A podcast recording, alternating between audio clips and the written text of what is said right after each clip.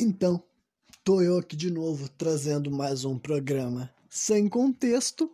E nesta segunda-feira chuvosa, né, que eu tava adiando o início do programa, que eu tava com esperança de que não que a chuva fosse parar, mas eu acho que ela não vai parar, então vocês vão ter que me ouvir hoje pela primeira vez, vocês vão ter que me ouvir com a trilha sonora de chuva no fundo. Eu espero que não atrapalhe muito a experiência, né? Vamos fazer de conta que é uma ambientação, mas a chuva não necessariamente vai ter a ver com o que eu vou estar aqui falando hoje, porque hoje eu vou estar dando continuidade aos programas que eu faço, né, uma análise, uma reflexão a respeito de um episódio da série psicadélica, né? Então, agora, hoje eu vou estar falando do oitavo episódio da série Psicadélica, né? A série que eu comecei a assistir lá em abril ainda não acabei, né? Mas, né, tudo no seu tempo, tudo no ritmo certo. Hoje, então, eu vou estar falando a respeito do oitavo episódio. Pra quem não sabe de nada do que eu tô falando, Resumidamente, né, Psicadélica é uma série de 2019, é uma série documental que fala a respeito da consciência humana e dos psicodélicos, né, das substâncias psicodélicas, das drogas psicodélicas e discute a respeito desse mistério do que é a nossa mente, por que que, da onde que surgiu cada uma dessas substâncias e por como que elas afetam a nossa consciência, qual a relação que a humanidade já teve e pode ter de novo com essas substâncias, né? Enfim, aqui eu vou dar a lista dos programas que eu falo a respeito de cada um dos episódios da série para alguém que tem interesse de assistir e ficar por dentro, né? Porque é, a série ela vai evoluindo, né? É uma construção. Então, né?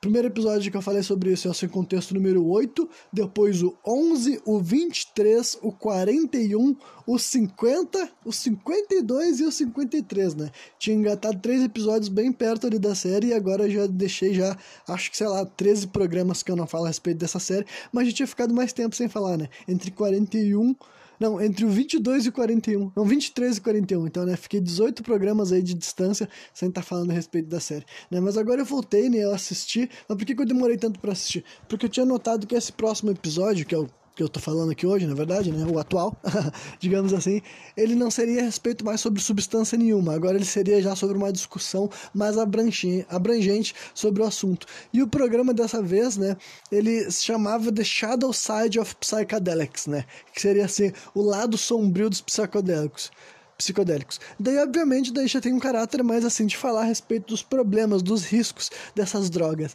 né? Mas quando eu falo aqui riscos, já vou estar tá falando que realmente já é uma parte mais avançada dessa discussão do uso das substâncias, né? Tipo, por questões assim de descarrego de consciência, no final desse episódio eu vou fazer um rant a respeito da questão da legalização das drogas de novo, né? Porque essa série aqui pensa que todo esse debate, essa discussão já é muito além desse papo de droga é errado, droga não é errado, né? Tanto é que são todos os programas têm um caráter assim de falar lado positivo das substâncias. E esse aqui eles falaram o lado negativo. Só que daí não é aquele discurso assim, né, pro-erd sabe? Tipo assim, não usem drogas, entendeu? Deus não quer que vocês se droguem. Não é esse tipo de coisa.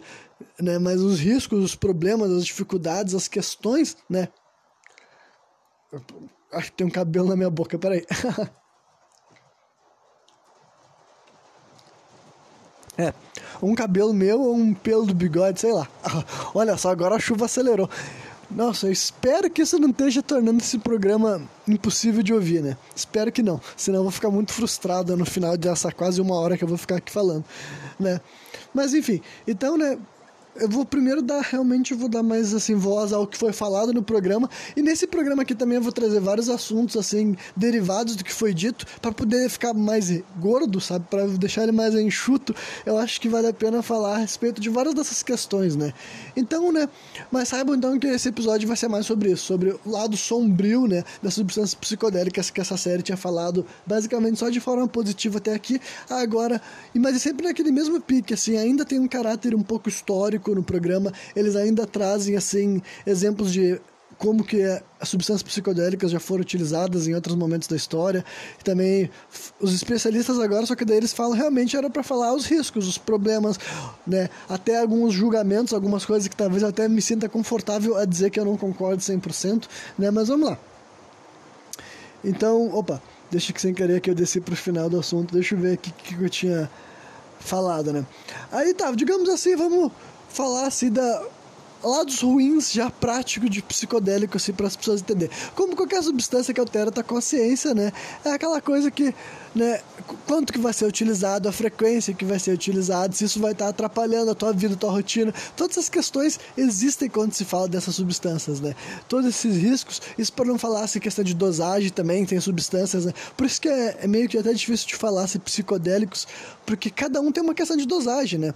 Por exemplo, aqui eu já vou falar especificamente da maconha, que para todo esse assunto aqui é difícil se a maconha é psicodélica ou se não é. Essa própria série que já falou de maconha, inclusive o episódio número 7 dessa série série era sobre maconha, então eles tratam a maconha como psicodélico, mas né, nesse mesmo programa aqui eles não acho que a maioria das coisas que eles estavam falando a respeito não é necessariamente da, da, da maconha, porque a gente sabe que não tem a mesma coisa, né? Não é os mesmos efeitos, né? Se eu fosse entrar no mérito da maconha aqui, dá para falar uma longa lista de gente que vive uma vida, né, sobre efeito de maconha e tem vários tipos de carreiras e profissões e trabalharam com coisas diferentes e sucederam nessas coisas diferentes, né?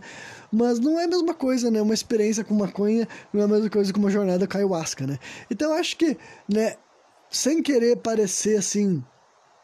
Uh, puritano, mas eu acho que quando você fala de droga tem que rolar essa separação, né? Não dá pra te pegar e falar todas elas como se fosse a mesma coisa e, e dizer assim, ah, se tu, se tu vai fumar um baseado, fazer um bagulho, tu não pode julgar quem usa outra droga, porque não é a mesma coisa, sabe? Eu particularmente acho que sempre que eu ouvi falar do uso de ayahuasca, eu sempre imaginava que era uma questão assim de, por exemplo, tu pegar e tu usar para fazer uma jornada espiritual, porque era a maioria dos cenários que eu ouvia. Mas é quando eu fiquei sabendo que existem seres humanos no planeta Terra que usam ayahuasca para fa tentar fazer outras coisas que não sejam uma jornada espiritual controlada e sim para curtir, né, que nem a gente já sabe muito bem, né?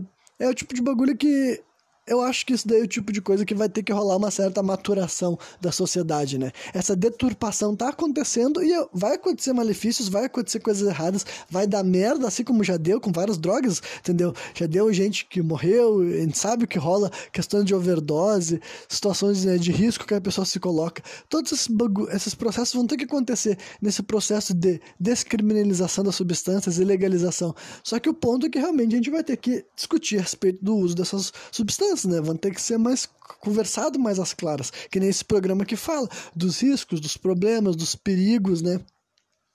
Mas pensa que todos esses negócios que eles estavam falando também já é numa visão totalmente a favor da, da, legalização das substâncias psicodélicas. Né?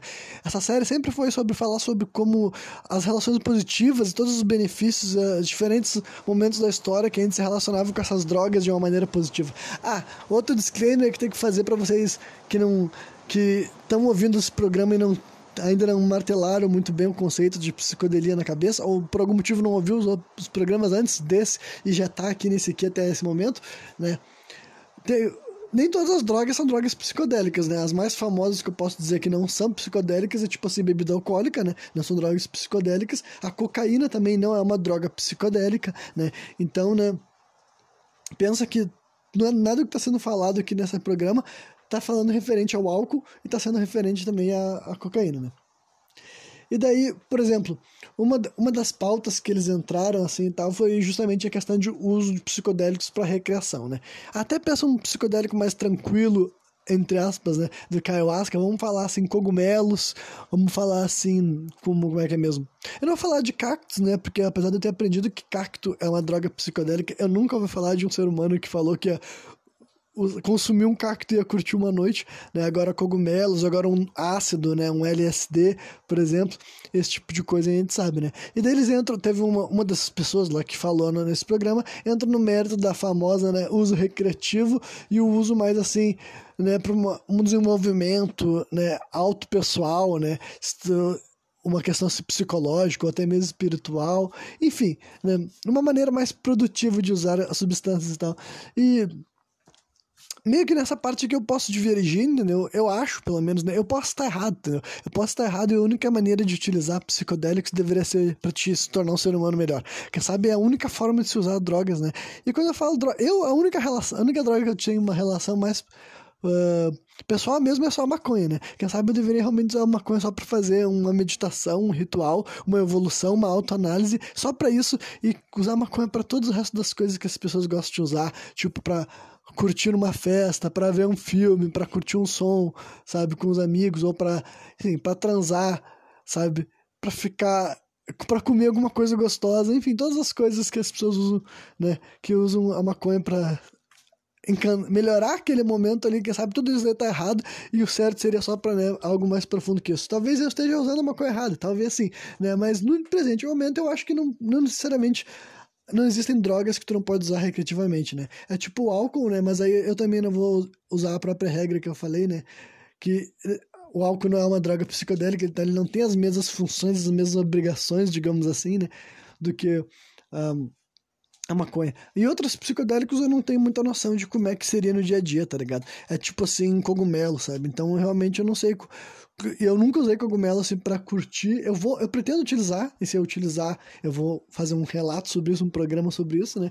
Mas eu ainda não utilizei, entendeu? Mas provavelmente o que eu vou utilizar vai ser tipo assim, num grupo fechado de amigos, entendeu? Com poucas pessoas e eu não provavelmente eu vou curtir da mesma maneira que eu curto quando eu tô bebendo com esses meus amigos ou me chapando com esses meus amigos, né? Vamos conversar, vamos jogar alguma coisa, vamos ouvir alguma música, sei lá. Não sei como é que vai ser essa brisa compartilhada. Mas, né? E talvez esse não seja o jeito ideal de usar cogumelo também, sabe? Então eu, eu vou entender, né? Mas daí eles entram muito nesse mérito daí e tal. E apesar de eu não, de eu não dizer que, que eu comecei toda essa história falando que eu não vou encorajar o uso indiscriminado de todas as drogas para se divertir, tipo a ayahuasca, eu acho que a ayahuasca jamais deveria ser utilizada nesse contexto, né? Mas daí é, ao mesmo tempo, eu também concordo que tem muita gente que usa drogas de maneira errada, né? Eu acho que tem gente que, né, que principalmente assim, nesse contexto de festa, desse contexto assim de curtição e tudo mais, essas pessoas perdem a mão, as pessoas até se matam, né? Fazem mesmo consumo do que deveriam e estão num cenário que como é que é, né? Vou dar uma tossida aí, perdão. O cenário como é que é? Rodeado de pessoas estranhas, né? Com intenções estranhas e também a parte de energia. Essa série entra muito nessa pauta, inclusive. Acho que eu vou começar um pouco mais a seguir o roteiro, porque eu tô me estendendo, misturando vários assuntos diferentes sem entrar especificamente em nenhum deles, né? Então vamos falar um pouco assim de história, né? Já que essa série também fala de história eles começam a falar como é que as drogas foram chegar na nossa cultura hoje em dia, moderna, né? Porque os psicodélicos têm um passado com a humanidade, um passado ritualístico, né? Que era utilizado em cultos, embora soubessem de culturas que utilizavam certas drogas de uma maneira mais diária, mais recreativa mesmo. Não foi inventado, sabe? Hoje em dia, esse costume das pessoas quererem consumir certas drogas todos os dias, isso já era utilizado, também era feito pela humanidade desde sempre, né? Mas nos anos 50, dos anos 50, né, daí do, do, século passado, né, 1950, em Londres começou a nascer umas festas que naquela época era chamado de rave, né? Só que não é a nossa rave de hoje em dia, mas o que que essas raves eram? Era basicamente o que hoje em dia aqui no Brasil a gente chama de social, sabe? Era o pessoal se reunir na casa de alguém para beber e para se drogar, né? Porque nos anos 50 tava, já tava rolando assim os ácidos, a maconha já tava forte lá na Inglaterra, né? E, enfim, várias outras substâncias assim estavam ficando populares, certos cogumelos já estavam chegando lá, o mundo já estava se interessando pela psicodelia, entendeu?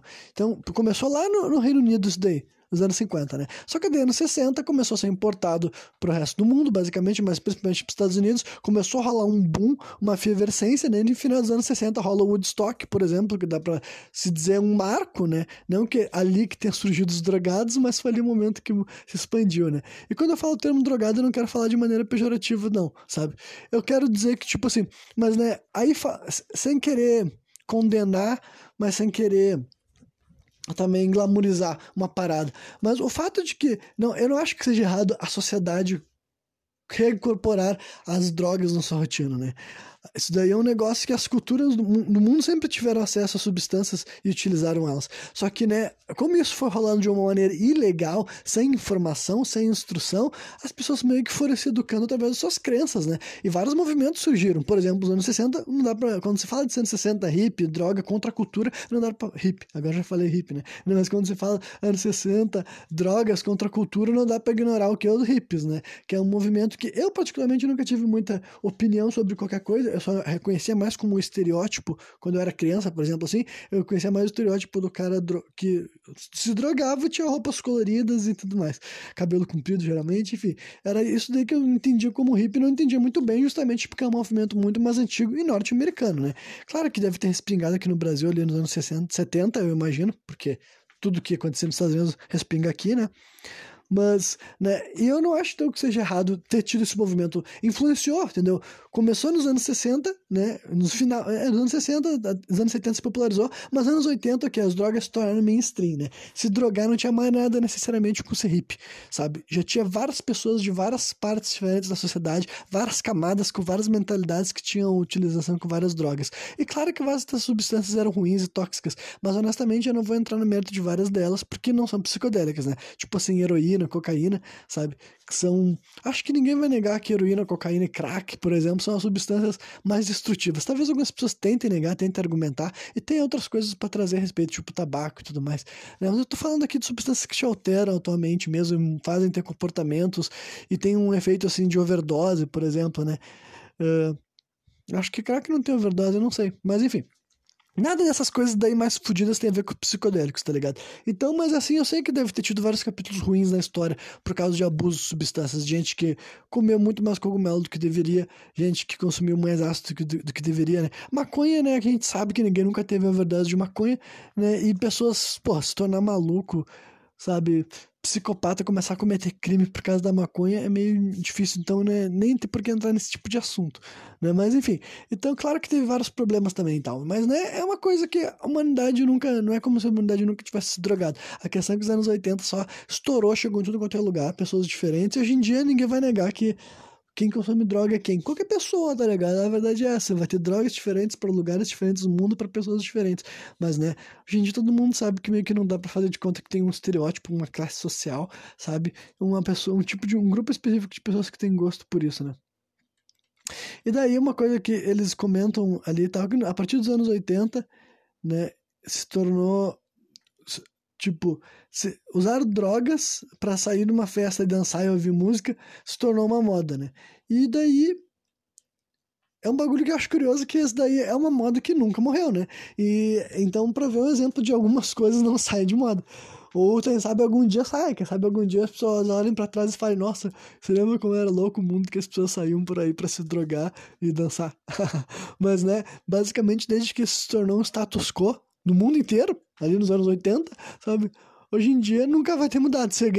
E nunca parou de ser, sabe? Anos 90 as pessoas iam pra noite para se drogar e usar droga. Apareceu festas diferentes, maneiras diferentes, culturas diferentes em torno desse negócio de usar drogas e estar ouvindo música, né? Mas nunca deixou de ser um negócio assim que estava em evidência, né?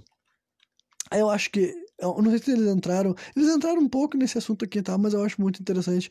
Eu já tinha pensado várias vezes a respeito sobre isso, né? Sobre o papel do. O que sabe que eu posso guardar para outro programa? Vai ficar meio confuso essa minha, essa, essa minha destrinchada, mas né, acho que sim, vai ficar agora, vocês vão ficar, Renan, do que tu tá falando? Então foda-se, foda-se, quem sabe no outro programa eu falo sobre isso, quem sabe na quarta-feira eu já falo sobre isso. É que eu tô vendo que tem muitas anotações e talvez esteja me excedendo.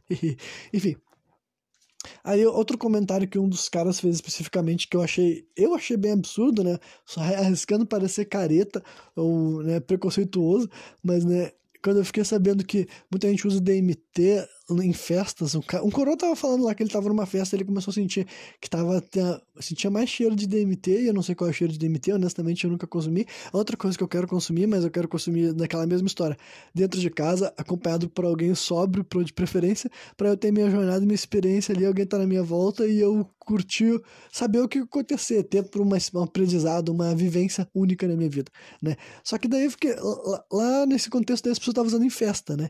E daí o coroa falou assim, cara, tem mais gente usando DMT aqui do que maconha. E um cara que tava com ele falou assim, assim. Aí ele disse que falou com um jovem lá, ou algo tipo assim perguntou sobre essa história do DMT numa festa, nessa festa que eles estavam, e o cara falou sim, que as pessoas consumiam DMT na festa, que quando tu queria ficar ali curtindo, tu dava uma fumada muito pouca, né?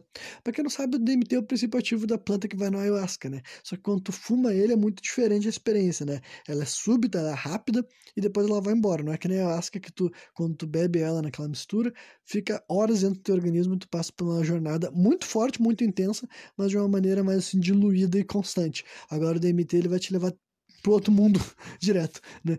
E daí os caras falaram que tu consome bem pouco só pra tu sentir tu, a tua percepção e teu corpo diferente e tal. E gente que quer ter uma brisa de DMT, ou a pessoa se escora na parede, ou ele iria, sairia pra rua. E daí ele dava, fumava o suficiente para ter uma jornada. Mas então, tipo, pensa, né? Então, daqui em diante, tudo que eu falar aqui também vai estar eh, levando em consideração questões como espírito, como alma. Em primeiro lugar, porque eu acredito nisso. Em segundo lugar, que até essa série, que é uma série que ela se mantém muito peso no caráter científico, algumas vezes eles tinham que entrar nesse tipo de assunto, por causa que quando se fala de drogas e psicodélicos, tu não pode deixar de entrar nesse tipo de, de pauta, sabe? Simplesmente tu estaria omitindo parte muito importante do que, que sempre foi atribuído essa questão de usar essas drogas psicodélicas, né? Então tu pensa que uma pessoa usando uma droga tão potente assim para se comunicar com Deus, num ambiente desses, maluco, sem foco, sabe? Sem nenhum tipo de preparo, sem nenhum tipo de organização e nenhum tipo de selamento, dá para imaginar que não é o momento mais ideal para estar tá passando por isso, né? Mais uma vez, eu posso estar tá soando aqui super careta, super brega, mas eu não acredito que seja assim, sabe? Eu realmente acho que DMT também não é o tipo de droga para te estar tá usando no meio de uma festa, sabe? Então, né, já tô fazendo uma, uma separação mental. Algumas drogas, tipo assim, eu acho que é possível, né? E, por exemplo, outra droga só que eu utilizei foi, já usei ácido, né? Já, já usei LSD e tudo mais. E também foi só com uma outra pessoa, assim, foi uma experiência, assim, bem uh, pessoal, bem particular, bem íntima, né? Entre eu e uma pessoa só e tudo mais. Mas também foi para curtir, né? Foi, não foi tipo assim, nossa, agora vamos uh, ter muito aprendizado, assim, e tal, mas foi uma questão assim de curtir intimamente, digamos assim, né? Então, né, quem sabe dê pra usar um ácido assim, ou quem sabe usar nesse cenário que eu descrevi também esteja errado, né?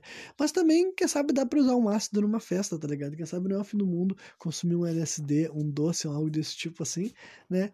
Numa festa noturna, quem sabe isso não é, né? Sabendo a dosagem, né? Sabendo o que, que tu pode, tu pode consumir, já te conhecendo o teu organismo. Isso aqui também, tudo que eu tô falando é, é não, não é nada pra gente experimentar droga, gente, entendeu? Nunca, se tu nunca usou droga nenhuma, não usa nada, não experimenta nada, não conheça nada, não é sobre isso. Mas agora, falando de uma gente que já tem uma relação com essa substância, se ela tá certa, se ela tá errada, se é o fim do mundo, se é... Enfim, né? Eu também não tenho certeza, eu não tenho resposta para várias dessas perguntas, sabe? Mas é isso aí. Aí eles entram também na pauta dessa história de que, que pelo menos assim, música e dança psicodélicos não é novidade na história da humanidade, né? Eles deram alguns exemplos assim, falaram que os gregos tinham ritual, os, os rituais para Dionísio, que era exatamente isso daí, sabe? Era música, era festa e rituais psicodélicos. Os caras falaram que além das bebidas alcoólicas que se consumiam, é sabido que eles misturavam outras plantas ali na bebidinha para bebidinha de estar mais doidão. Então, era um ritual não é muito diferente de vários shows que gente, aconteceria hoje em dia no mundo, sabe? E daí deram exemplo os astecas também, eles têm um deus chamado Xochipili, ou Xochipili, não sei como é que se pronuncia, né? Ah, vou só letrar para quem quiser pesquisar, é X-O-C-H-I-P-I-L-L-I, né? Ele é um deus de várias coisas, entre isso as flores e as plantas, e daí nesse programa eles falam que ele também era dos psicodélicos, né? Enfim, e eles também tinham um ritual nesse mesmo molde, entendeu? Que era um negócio que, tipo assim, naquele dia, pensem, vê se isso tem alguma coisa a ver com o que a gente vive hoje em dia. Naquele dia, especificamente, entendeu? As pessoas se reuniam para curtir, para se para se drogar, entendeu? E festejar alguma coisa e todo mundo vivia uma rotina diferente. Aquele dia não é um dia normal para todo mundo da, da, cidade, da aldeia, da vila, daquela cultura, né? Porque os, os gregos eu não sei agora o tamanho desses festivais, né? De certo era cidade, cada cidade fazia o seu ou uma cidade só fazia, enfim. Né? E os astecas também eram a base de uma civilização, então não, é difícil saber qual é o tamanho da proporção, quantas pessoas né, participavam desse tipo de festejo. Né? Mas ainda assim, não é diferente do que a gente está, e era basicamente que nem no, a, função dessas coisas, a função social desse tipo de evento é a mesma que a gente conhece hoje em dia ainda, é aliviar o estresse dentro do festival. Podia ter uma lógica que talvez soe melhor do que simplesmente a nossa de hoje em dia, que é só vamos curtir e tudo mais. Talvez, não sei também, tá ligado? Não sei se precisa ter alguma simbologia maior por trás, né? Mas talvez seja, talvez seja interessante, né? Aí, assim, uma terapeuta, daí ela deu uma. Ela tava. Eles iam entrar na pauta assim, do que é um xamã especificamente. Eu não sei porque isso tem, teria muito a ver. Acho que sim, porque depois eles desenvolvem mais, né? Mas nesse programa eles, resol, eles resolveram explicar outra vez, ou de forma mais prática, né, o que, que seria um xamã, né? Então, né, se eles estão certos suas afirmações, eu não sei, mas, né, eu tô aqui para passar a respeito mais ou menos do que, que eles me falaram, né? Se eles falarem merda, aí vocês me corrijam. Mas enfim, daí uma terapeuta, né? Ela é uma mulher que ela fa faz terapeuta de regressão, inclusive, né? E sim, a regressão que ela fala é a regressão de idade, momentos da tua vida, capítulos da tua vida, e depois ela menciona brevemente a regressão até para outras vidas, né? Que é outra coisa que eu acredito, eu acredito na reencarnação, blá blá blá. Quem não gastou vai se fuder, né? E daí é o seguinte. Aí essa mulher, ela compara o trabalho de um terapeuta, que nem ela, para um trabalho de um xamã. Dela dizer assim: a diferença do que a gente faz hoje em dia com a nossa terapia é por causa que eles entram na questão da cura. O que, que era o xamã? O xamã ele era curandeiro da vida, ele curava as pessoas. As pessoas iam até ele falando que estavam com problemas, com dores, com doenças. O xamã analisava, ele cuidava, ele fazia alguma coisa a respeito e ele resolvia o problema da pessoa. Ele resolvia, né? E daí a mulher fala assim: como é que eles resolviam esse negócio daí? Aí eles entram bem naquela questão de tratamento astral, espiritual, sabe? Aquela coisa assim. Ele enxergava as doenças na pessoa, né? Daí a terapeuta fala assim: eu também enxergo quando eu tô tratando alguém. Só que a diferença é que o, xamã, o, o, terapeuta tem que guiar a pessoa até a sua própria cura, entendeu? O terapeuta tem que ajudar a pessoa a encontrar, né? Aí ele entra bem numa explicação do que, que é a dor, o que, que é o ferimento, né? O que, que é, é, a raiva. Eu não vou, eu não sei se eu vou me arriscar a entrar nessa pauta aqui agora, porque eu acho que meio que distoante do resto do programa mesmo, né? Ali na série ficou uh, ma, ma, melhor encaixado por questões né, óbvias, digamos assim. Então, né, eu não vou me prender muito nessa pauta. Mas basicamente o âmago da questão era esse. Ela dizia que, né, o xamã, ele não precisa. Ela falava que o cliente dela, ela, ele tinha que encontrar a sua cura, tinha que buscar essa cura. O trabalho dela era guiar essa pessoa, ela tinha que fazer todo o possível para ajudar aquela pessoa, mas ainda assim teria que vir de dentro. Agora o xamã não. O xamã ele ia te curar pronto. Ele já tem a capacidade de mexer na tua esfera astral, ele poderia ter problema, ele já enxergaria o teu problema, ele ia te corrigir, ele ia te curar. Então era assim que ele era tratado, né? Então daí, uh, ué, achei que já devia ter vindo outro assunto aqui, tá? mas acho que tem uma anotação aqui meio fora de ordem, mas do programa ficar sem contexto, que é melhor ainda, né? Mas eles tinham comentado assim sobre como que Outras diferenças dos rituais do passado de consumo de substâncias para hoje em dia é que uma tribo, uma aldeia era muito menos pessoas, muito mais unidas, e na hora que eles estavam fazendo ritual, geralmente tinha alguns líderes religiosos conduzindo, então era uma experiência muito diferente né, de hoje em dia, por exemplo, assim, né, para começar, não há estudos sobre os possíveis malefícios de se usar psicodélicos ao redor de milhares de estranhos, né? E aí é por todas as questões. Em primeiro lugar, as questões biológicas, mesmo racionais, práticas, que como é que funciona, se é uma experiência boa, se é ruim, se é um negócio adequado ou não, tu está num espaço rodeado por centenas ou milhares de pessoas estar passando por uma experiência psicodélica, né? Porque não tem como fazer esse tipo de estudo, não tem como tu pegar e analisar por A mais B e descobrir o que está acontecendo na cabeça de uma pessoa que está passando por esse tipo de situação, né? Então, meio que, né? E, e, e quando tu abre todo o negócio de energia, de influência e tudo mais, né, tu com certeza consegue imaginar que realmente não é uma boa situação, né? Mas, né, mais uma vez, não, são, não há provas que possam mostrar isso aqui, né? E daí, antes de prosseguir nessa história, assim, de comparar a parte né, da medicina com o xamanismo, né? Eles falaram assim, tal, que os xamãs sempre perceberam nossa realidade, né? Como uma parte, assim, uma o que a gente está enxergando aqui com nossos olhos é uma parte da nossa vida, mas ela não é todas as partes. E a ciência de hoje em dia meio que já consegue comprovar isso também, entendeu? A gente, quer dizer, ela não consegue comprovar, a gente nunca vai ter essa, nunca não sei, né? Mas a gente ainda não temos as provas por A mais B, sabe? Que a ciência consiga mostrar para as pessoas que existam dimensões paralelas e seres, e energias e coisas perambulando entre nós aqui. A energia até pode provar, as vibrações eles conseguem provar, entendeu? Mas uma prova assim, da mesma maneira que as pessoas que passam por uma experiência psicodélica sentem que tiveram, né? E o ponto justamente é esse, hoje em dia cada vez mais cientistas, neurocientistas, pessoas estudiosas, sabe? Gente assim que tem uma grande formação acadêmica, passa por essas experiências transformadoras com ayahuasca, com DMT, sabe? Ou com cogumelo, que seja, e eles tipo não tem como tratar sobre aquele assunto sem mencionar esse caráter de outras dimensões e realidade paralela e tu ter saído dessa tua realidade para outra. Eles sentem que eles são tipo assim obrigados a, a mencionar esse tipo de pauta, né? E a, fi, a física, é, não só a física, mas assim, teoricamente a ciência já fala desse tipo de assunto faz muitas vezes, sabe? Não é novidade, não é uma coisa nova no mundo, essa ideia de que sim, nós vivemos num, num multiverso com dimensões paralelas e tudo mais. A ciência meio que já acreditam nessas coisas, né? E os xamãs já lidam com, já lidavam com a realidade assim há muito tempo, sabe? Então se a ciência já sabe que é assim, só que eles ainda não têm a prova, imagina se a gente está ignorando tudo isso. Imagina se a gente vive numa sociedade que a gente ignora todas as questões que a gente já sabe que são reais, só que só porque a gente não tem a droga de uma fotografia, a gente deixa de levar em consideração, sabe? Sendo que tem gente que muito antes de nós que sempre levou em consideração. Então, né, eu concordo muito que isso daí é meio que desesperador, sabe? Uh, abre uma pauta, isso que eu vou deixar até aberto para outro programa também, que eu acho que posso fazer um, um adendo interessante sobre isso em outro programa que não é sobre essa série, né? Enfim. Aí deixa eu ver o que mais que eles assim tinham colocado assim. Ah, eles colocam assim, uma mulher ela falou mais a respeito da questão do xamã, né? Ela fala que pessoas assim que de vez em quando passam por um ritual de ayahuasca, algo do tipo, eles já acham que, tipo assim, nossa, agora eu vou ser um, um xamã, eu vou ser um curandeiro também, né?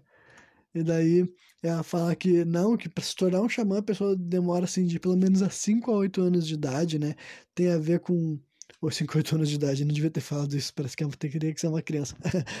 tipo, a pessoa vai gastar de 5 a 8 anos da vida dela para conseguir se preparar para se tornar um xamã. Isso tem a ver com a dieta, né, com a mentalidade, né? Aí ela fala que tem, tem que aprender a trabalhar com seus espíritos ajudantes, né? Isso tem muito a ver com pessoas que são ligadas assim, com religiões de matriz africana, já vai falar sobre isso. E até o pessoal do espiritismo sabe que quer trabalhar com os teus guias, né? Então, meio que a gente tem noção do que porque gente que lida com esse lado vai saber mais ou menos do que, que tá querendo dizer com isso, né? Mas daí explica que o xamã ele tem que se tornar um oco, um, um osso oco, né? Isso quer dizer que o quê? Os espíritos, os guias vão trabalhar através dele e ele vai estar, tá, tipo assim, ele vai estar tá sem julgamento, sabe? Ele não vai ser surpreso, ele não vai ficar, tipo assim, triste ou alegre por qualquer situação que aparecer no caminho dele, ele nem vai ter esperança, porque as coisas que acontecerem vão acontecer do jeito que vai ter que acontecer, entendeu? Nada vai dar certo nem nada vai dar errado se não tiver que dar certo ou não tiver que dar errado, né? Então essa é mentalidade que o xamã tem que desenvolver se ele quiser né, se tornar um, um verdadeiro praticante, né? Aí eles entram assim também na questão assim, do ambiente e mentalidade, né?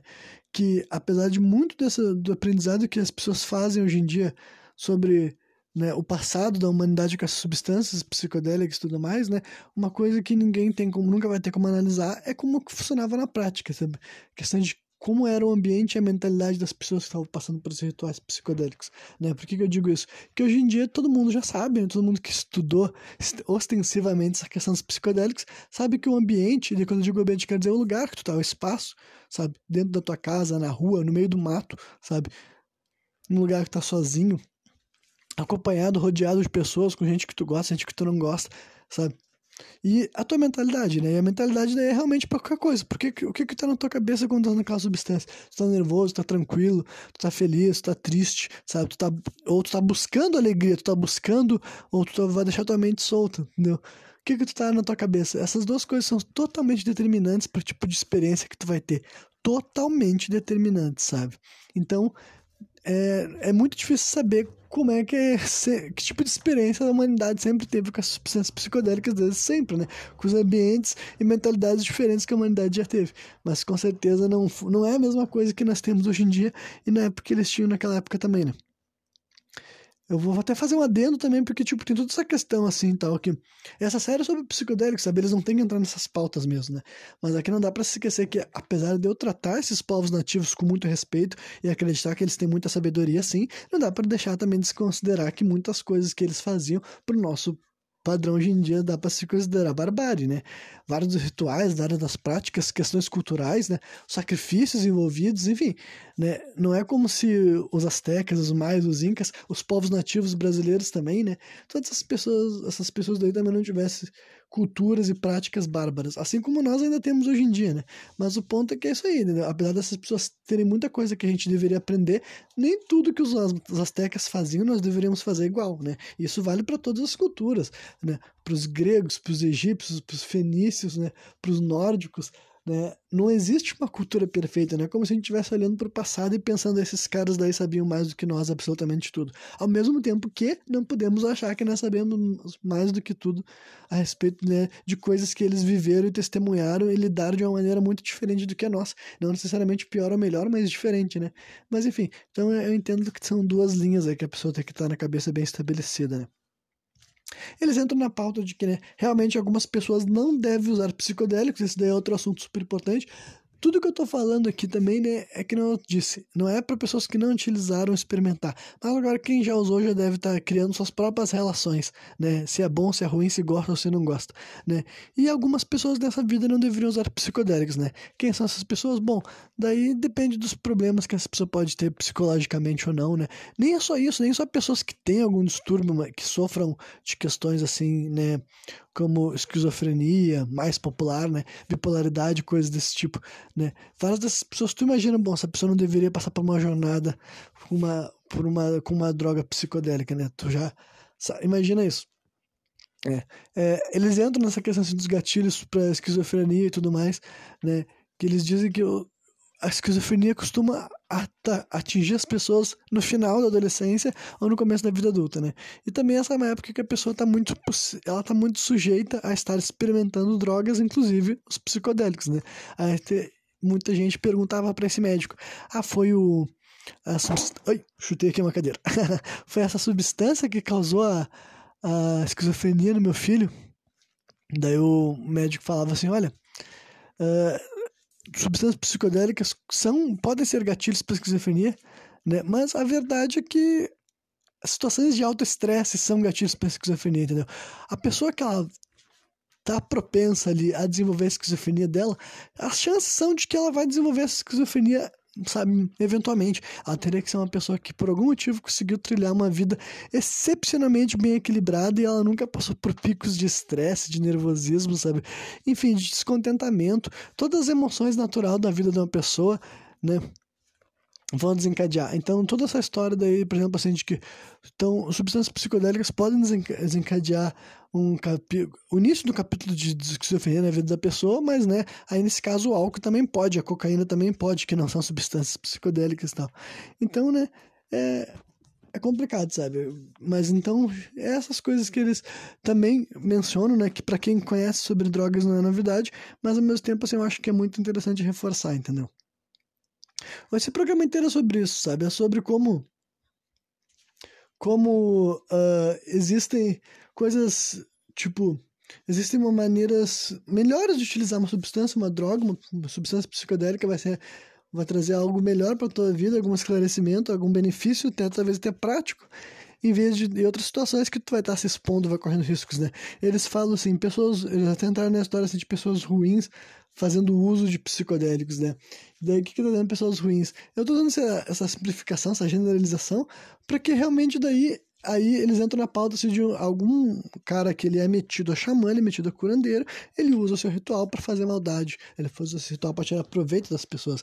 E daí tirar proveito realmente são as coisas ruins que tu deve estar imaginando, né? Eles mencionaram até aquela aquele cartucho, sabe? Aquele cartucho, a planta aquela que é, parece a corneta, sabe? A corneta de anjo, tem esse nome também em inglês, Angel Trumpet, mas em português aqui um dos nomes que eu conhecia muito era cartucho, sabe? Falaram que essa planta daí, ela também tem propriedades assim, ela não é psicodélica no caso, mas ela tem propriedades no teu corpo. Ela pode fazer a pessoa ficar muito suscetível à intuição, sabe? Extrema, extrema sensibilidade à intuição, né? E também pode causar até, dependendo da quantidade, pode causar até paralisia, né? Então eles dão exemplo, que tem um monte de pessoa que pode se usar a, né, a coisa de se vender como médium, como assim, curandeiro, né? Como o, um xamã, digamos assim, né? E, infelizmente, as pessoas acabam se fudendo, tipo assim, ou gastam dinheiro com um cara desses, né? Que tira o dinheiro das pessoas através do uso de, não só da, de venda de alguma, algum ritual, alguma coisa desse tipo, mas também depois que a pessoa tá sofrendo uma. No meio do transe, o cara vai lá e tira proveito, né? E também questão, assim, de abuso sexual, né? Eles entram na pauta mesmo de mulheres de diferentes lugares do mundo que, ó, vêm para os arredores da Amazônia para tentar conseguir fazer um ritual de ayahuasca e no outro dia elas acabam se acordando sem dinheiro e elas passam pelo ritual, entendeu? Só que elas se acordam sem dinheiro e, sabe, abusadas sexualmente, né? Que nem, tipo, ela consentiu, mas ela consentiu sem querer consentir, tá ligado? Por causa que alguém tirou proveito dela nessa situação de vulnerabilidade, né? Então eles chegaram a entrar nesses pontos, né? Fizeram questão de frisar que não é a regra, não é a experiência que vai ter, mas, né, para as pessoas se preservar, para as pessoas terem consciência de que, né, não é por causa que a substância a substância tá ali, ela é uma ferramenta, tá ligado? Ela é uma ferramenta e tem um monte de gente que ela vai te fazer maldade, ela pode tirar proveito de ti, né? E daí, deixa eu ver. Ah, isso aqui também é uma informação a respeito desse mau uso de substâncias, né?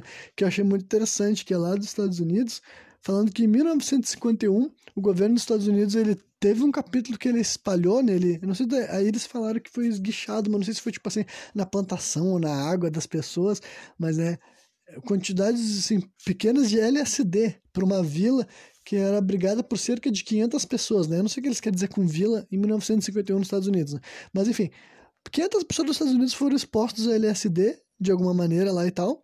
Falaram que isso acarretou em três suicídios e cerca de 40 pessoas foram né, enviadas para centros de tratamento psiquiátricos, né, que naquela época era simplesmente um hospício. Então, isso daí é doido, né? É bem aquele pique de filme assim e tal, e que esses capítulos mostram que realmente acontece, entendeu? O governo. Não sei se o do Brasil é capaz de organizar uma coisa dessas, porque o governo brasileiro só sabe organizar corrupção né? Mas não sei se ele é capaz de fazer um plano tão bem orquestrado assim, ainda mais hoje em dia em 2021, né? Que tem que ser ainda mais inteligente. Mas, né, os governos Unidos realmente faziam esse tipo de treta, tá ligado? E é uma história bem doida. Imagina os caras dar LSD pra 500 pessoas, cara, para fazer teste para ver o que, que, vai acontecer. Deu merda, né? Deu merda, mas, né, três suicídios em 500 pessoas ainda é que morreu pouco, mas ainda assim foi um teste horrível, né? E tal. E eu não sei, né? Eles não entram assim no mérito de que desfecho que teve, mas só comentar esse caso que eu achei bem interessante, né? E daí, perto do final, assim, tal, eles entram no assunto do do do subconsciente coletivo, né? Aí eles citam assim o Carl Jung, né? Que não sei se eu pronunciei ele certo, mas é o cara que ele seria o, o cara que tinha inventado a psicanálise analítica, né? O cara que faz tratamento com as ferramentas da psiquiatria e tudo mais. E isso, ele fala sobre o subconsciente coletivo, que é outra coisa das crenças que faz parte da, da hora que o xamã vai te tratar e tudo mais, né? O que, que seria. E o, esse Carl Jung sugeriu que existia esse mundo subconsciente coletivo. O que, que, que é isso? Apesar da gente ter, assim, a nossa mente consciente, né? A gente também tem a nossa mente subconsciente. E essa mente subconsciente nossa, ela tá unida em todo o planeta, sabe? Todo mundo. Existe o subconsciente coletivo, né? E daí é até o tipo de explicação porque que pessoas, sabe, têm certas até quando eu falo coisas assim, tipo assim, do imaginário popular, sabe? Por que, que por exemplo, por que, que crianças são fascinadas por dinossauros, sabe? Crianças diferentes no mundo, sabe? Eu era fascinado por dinossauro, hoje em dia as crianças também são. Tem várias crianças que os pais deles vão dizer, ah, o brinquedo favorito deles são os dinossauros, tá ligado? Por que, que essas crianças têm essa fascinação por algo que, sabe? Aí pode ter explicação também psicológica, dizer assim, ah, que eles viram um filme que marcou. Mas, cara, de vez em quando nem é isso também, entendeu? É uma coisa que é difícil afirmar por A mais B. Mas o, o que é a única coisa que dá para afirmar é que muita criança ama dinossauro, né? E daí entra nesse tipo de questão, assim, subconsciente coletivo, como se todas as crianças tivessem acesso a essa imagem que existe nesse subconsciente coletivo. Aí, inevitavelmente, entra pra uma parada, assim, que, quer dizer, o Carl Jung, não, ele não era, ele era um psicanalista, pensa que ele não era um religioso, né? Mas inevitavelmente, para mim, pelo menos, aparece uma, um bagulho assim que leva para esse lado da espiritualidade, da mediunidade. E se a pessoa não quiser levar para esse lado, cara, pensa do ponto de vista mesmo assim. Pensa que o subconsciente coletivo existe, só que ele tá numa dimensão paralela nossa, tá ligado? A gente não pode afetar o nosso subconsciente, mas nós todos podemos acessar as mesmas coisas, sabe? De uma maneira ou de outra. Né? Então, essas são coisas que os xamãs também levam em consideração na análise, no tratamento, né? E, enfim, de saber que tem várias dessas coisas ao redor da nossa vida que afetam a nossa vida, que envolvem a nossa vida, né? E que tudo isso daí também tem que ser levado em consideração quando está se falando assim, das substâncias psicodélicas, dos tratamentos, né? Porque as substâncias psicodélicas simplesmente faz com que a gente entre em sintonia com outras partes dessa realidade, sabe? É por isso que esse termo de alucinação, é, esse programa inteiro eu consegui evitar, tô conseguindo tirar ele do meu vocabulário, né? Porque alucinação não é o termo certo que tu pode falar quando tu fala de psicodélicos, né? Não que tenha tido pessoas especificamente dessa história que não tenham alucinados, mas de modo geral eu não acho que falar com uma pessoa que está tendo uma jornada psicodélica de alucinação é certo, sabe? Porque ele está realmente passando por uma jornada, na minha opinião, né? E daí, por fim, também eles entram mais uma vez nessa questão assim, do, do, do negócio que eu já falei, tem outros programas, eu não sei se eu já falei isso nesses programas dessa série, eu já falei em programas separados sobre isso, que é a questão aquela do nosso do nosso lobo temporo, a ligação do temporo parietal, sabe? Que é aquela parte do nosso cérebro que já observaram que monges conseguem desligar, e não só monges, pessoas que tem, fazem jornada astral dentro de casa, dormindo, médiums, bruxos e bruxas, né? Pessoas variadas conseguem desligar, e essa parte do teu cérebro é a parte responsável por fazer que tu se sinta que tu é tu, tu tá presente dentro do teu corpo, e também tu tem aquela sensação de tempo e espaço, né? Então, desligando essa parte do teu cérebro, realmente tu, é como se tu pudesse viajar para outras partes da que não é difícil explicar sem parecer que tu tá falando um negócio impossível. Mas é exatamente isso que pode acontecer. A ciência já sabe, consegue entender o que que tá acontecendo no cérebro do monge, que ele consegue dizer que ele tá vivendo fora do corpo dele. O que que tá acontecendo no cérebro das pessoas, que, né? E daí... Eita, peraí, perdão. Nossa, isso vai ficar horrível. Acho que é a primeira vez que eu espirro no meio de um programa.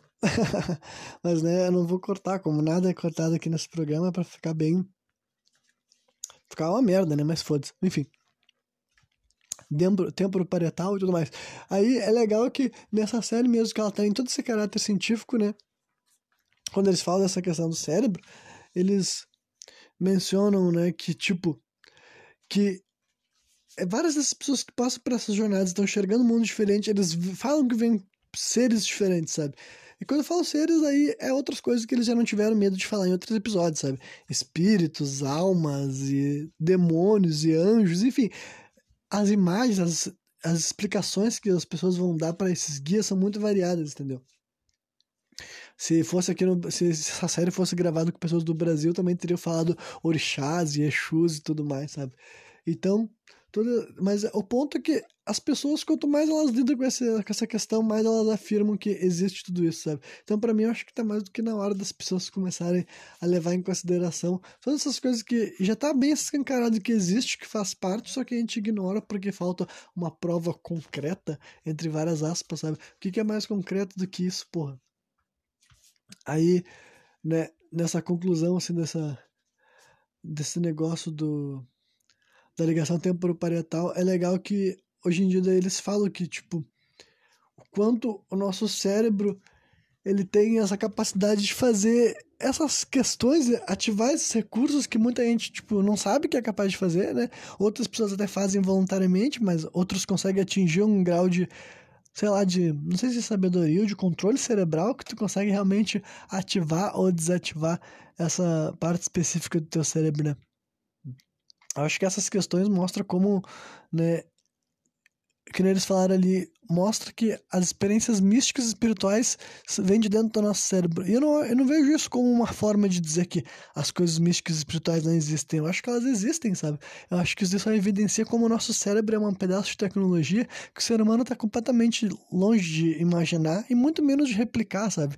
Quando eu vejo as, as pessoas falando assim de já, de computadores assim e tal, de como eles são cérebros humanos, tipo assim, cara, o computador é o que o ser humano ass assume que o cérebro nosso é, mas, sabe, quanto mais tu enxerga, vê as capacidades cerebrais que o ser humano ainda, sabe, que alguns seres humanos têm, entendeu? Porque nós podemos estudar essa gente ver que eles conseguem fazer coisas que nem todo mundo pode, sabe? Então, já consegue ver que, cara, o que, que o ser humano ainda não pode fazer. Então, eu acho que é nosso, nós conseguimos criar um computador que tem a capacidade de alucinar, entre várias aspas, sabe? nós podemos tirar um computador que ele consegue se desassociar da sua, do seu corpo, né? Da sua. Uh, não seria qual seria a informação, o termo certo, né? E perambular. Não, a gente não tem, porque a gente nem sabe como programar uma merda dessa, a gente nem sabe como fazer. A gente só sabe fazer fazer um computador reproduzir uma parte muito compreensível do nosso cérebro. Mas agora tem várias coisas ainda que são um grande mistério, sabe? Justamente por essa questão, assim, do... do... Porra, eu, foda quando eu sei a palavra que eu quero dizer e ela tá fugaz na minha cabeça, sabe? É, eu acho que quando ela tá assim sumindo na minha cabeça é sinal de que eu deveria estar tá encerrando esse programa, né? Porque eu acho que eu me estendi, mas eu acho que eu falei tudo que eu tinha pra falar, sabe? Se tem alguma coisa que ficou para trás, eu engato em outro programa. Ah, eu tinha falado que eu ia falar sobre a questão do da ilegalidade aqui. Ah, é que depois de falar tantas coisas mais legais, é meio chato falar sobre esse assunto, né, cara? Porra, mas eu só vou dizer que, tipo assim, olha, nada do que eu falei aqui é argumento para manter essa política aí de drogas ilegais, sabe? Nada. A primeira coisa que a gente tem que fazer é legalizar as substâncias. E daí, quando elas estão legais, a gente vai discutir sobre todas essas formas, todos os erros e as maneiras de passar. E vai ter que ter problema. Não, não, é impossível imaginar que a gente vai conseguir passar por, essa, por esse momento, sabe? Assim, até a maconha, que eu considero uma droga, tipo, todo mundo considera a droga mais tranquila de ser legalizada, até a maconha vai ter problemas. Até a maconha vai ter gente que vai se vai ter gente que vai, tipo assim, vai se fuder, vai ter gente que vai. Ai, principalmente com os comestíveis, sabe? Que nem teve lá nos Estados Unidos gente que vai comer um. Uma maconha. Uh, como é que eu posso dizer assim, que tu come pela boca, tá ligado? Vai fazer a, a digestão pelo teu estômago. A brisa é muito diferente, é muito mais forte, é muito mais perto de uma brisa psicodélica de outras drogas, tá ligado? É muito mais potente. Claro que vai ter um monte de merda, a gente vai se fuder, talvez role acidente, tá ligado? O cara pega um carro chapadão e se fode, entendeu? Vai rolar capítulos assim de gente que se fudeu, que se deu mal, que exagerou, sabe? O lado bom é que, né, o que nunca vai acontecer, o que? Não vai ter overdose, tá ligado? O, o, que, que, vai, o que, que acontece se o cara se entortar com muita droga, ele vai cair no chão dormindo, ele vai dormir, oh, dormir, não consigo fazer mais nada, sabe? Não vai ter overdose, felizmente, nunca vai acontecer. E a maconha realmente não é uma droga que, ao contrário de que muita gente falava, não é te influenciar, sair por aí dando tiro, dando pipoco, fazendo merda, entendeu? Não é a maconha que vai te dar esse impulso, tá ligado? E se tu quiser esse tipo de impulso, tem outras coisas para tu consumir que vai te ajudar melhor, né? Mas, né? Então, eu sei que quando for para esse processo de legalização, primeiro com a maconha e depois com outras substâncias, entendeu? vai rolar mais polêmica, vai rolar mais tragédia, vai rolar mais ladaia. Mas o ponto é que isso daí vai ser um, um, um processo de maturação da sociedade. E no final a gente vai descobrir, entendeu? Vai no final se vai descobrir se o uso recreativo é errado ou se o uso recreativo dá para acertar um sweet spot, se tem drogas que tu pode usar de maneira recreativa e outras não, ou se nenhuma tu pode usar de maneira recreativa e a única maneira certa de usar drogas é para uma evolução espiritual ou né, psicológica, digamos assim.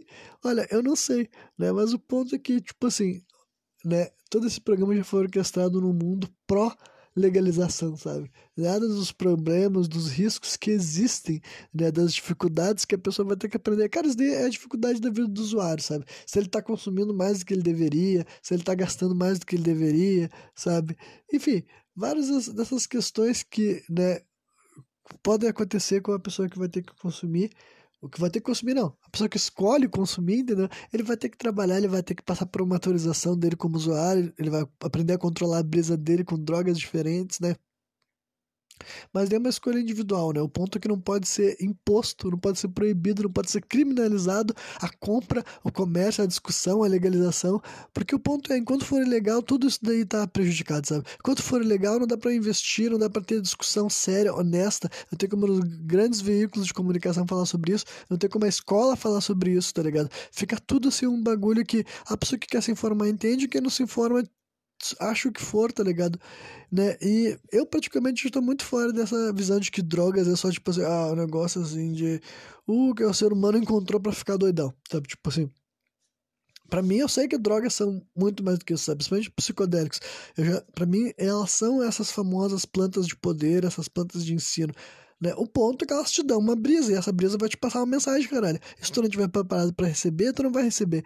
Né? E que nem eu falei, tem diferentes plantas para diferentes jornadas, para diferentes brisas, né? E para diferentes funções, né? Tem algumas que eu acho que dá para te usar para curtir, tem outras que eu acho que tu não deve usar para curtir, tu deve usar só para algo mais assim enfim, introspectivo para te buscar algum esclarecimento, alguma reflexão e tudo mais. Ah, então acho que droga é substituto para terapia. Não, cara, eu tô falando de droga, não tô falando de terapia, sabe? Psicologia é outro assunto, daí tem uma série, dá pra fazer uma, uma, Eu posso assistir uma série sobre psicologia, sobre terapia, né? Mas essa série é sobre drogas, sobre substâncias psicodélicas e como que tu pode usá-las de maneira positiva, entendeu? A maneira positiva vai ser o quê? Baseado em quanto que tu vai utilizar, a mentalidade que tu tá utilizando ela, o ambiente que tu tá utilizando, porra, sabe? Mas então é isso aí, tá ligado? com certeza tem vários pontos negativos das substâncias psicodélicas. Tu pode correr risco sim se consumindo, não é para todo mundo. Tem que saber utilizar, tem que, né, tu pode ter experiência ruim de vez em quando, tu pode passar por situações que tu vai ficar sentindo mal, talvez tu se traumatiza não queira mais consumir. Enfim, tem todos os riscos, várias coisas que tem que ser levadas a sério e, né, e questão de quantidade que tu pode consumir, overdose, caralho, é uma coisa séria, é coisa para adulto, para começar só para adulto, exclusivamente para seres humanos adultos, sabe? Mas o ponto é que tem que legalizar, tem que descriminalizar e depois a gente discute sobre a maneira mais madura e mais adequada de fazer, né? Sem tabu, sem, tipo, assim, se respeitando e todo mundo querendo encontrar a maneira que funcione, sabe, pra maioria, sem deixar muita tragédia, sem deixar muito prejuízo. E é isso aí. Né? Acho que eu já falei muito sobre esse assunto, eu não sei, não tenho a menor ideia de quanto esse programa ficou, mas né, ficou uma bola de neve, uma amálgama, e espero que quem teve até o final tenha curtido, né? E quarta-feira eu tô de volta novamente, trazendo mais um programa sem contexto.